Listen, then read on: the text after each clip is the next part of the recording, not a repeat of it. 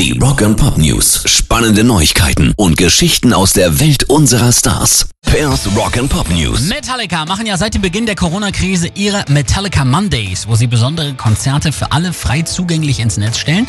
Und diese Woche war es wirklich ein echter Leckerbissen, denn sie haben den letzten gemeinsamen Auftritt der Big Four des Metal aus dem Jahr 2011 bei YouTube hochgeladen. Metallica, Anthrax, Slayer und Megadeth standen letztmals am 14. September 2011 in New York auf der Bühne.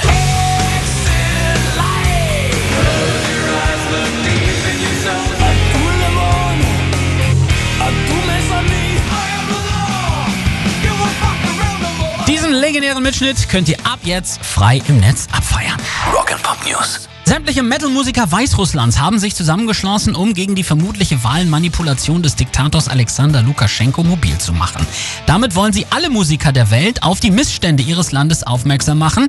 Musiker aus Weißrussland rufen die internationale Metal-Gemeinschaft an, um Informationen darüber zu verbreiten, wie Gewalt und Ungerechtigkeit jetzt in der Mitte Europa geschehen und das weißrussische Volk zu unterstützen, das brutal dafür bestraft wird, nur weil es faire Wahlen will, heißt es darin.